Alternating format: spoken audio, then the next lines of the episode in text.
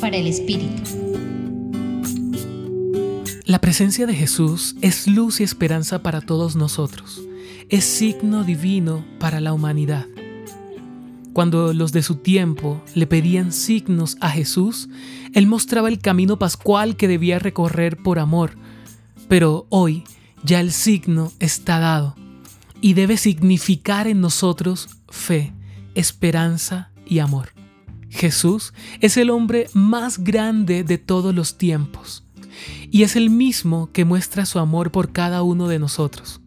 Así, cuando el signo, Jesús, se vuelve significativo en la vida del cristiano, acontece una renovación de vida.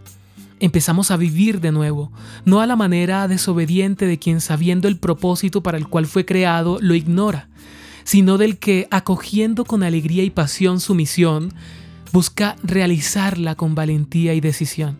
Así que no hay más signo de Dios en nosotros que su vida sembrada en nuestro interior en modo de sueños.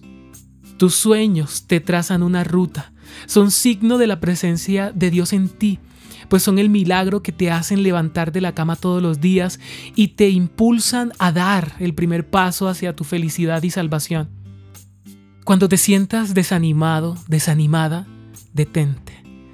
Recuerda qué le da sentido a tu vida, lo que te mueve a vivir y busca la forma de hacer que eso se haga realidad en tu día.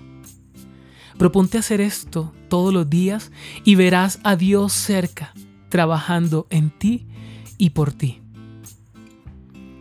Hoy te acompañó Ramiro Salas del Centro Pastoral San Francisco Javier, Pontificia Universidad Javeriana.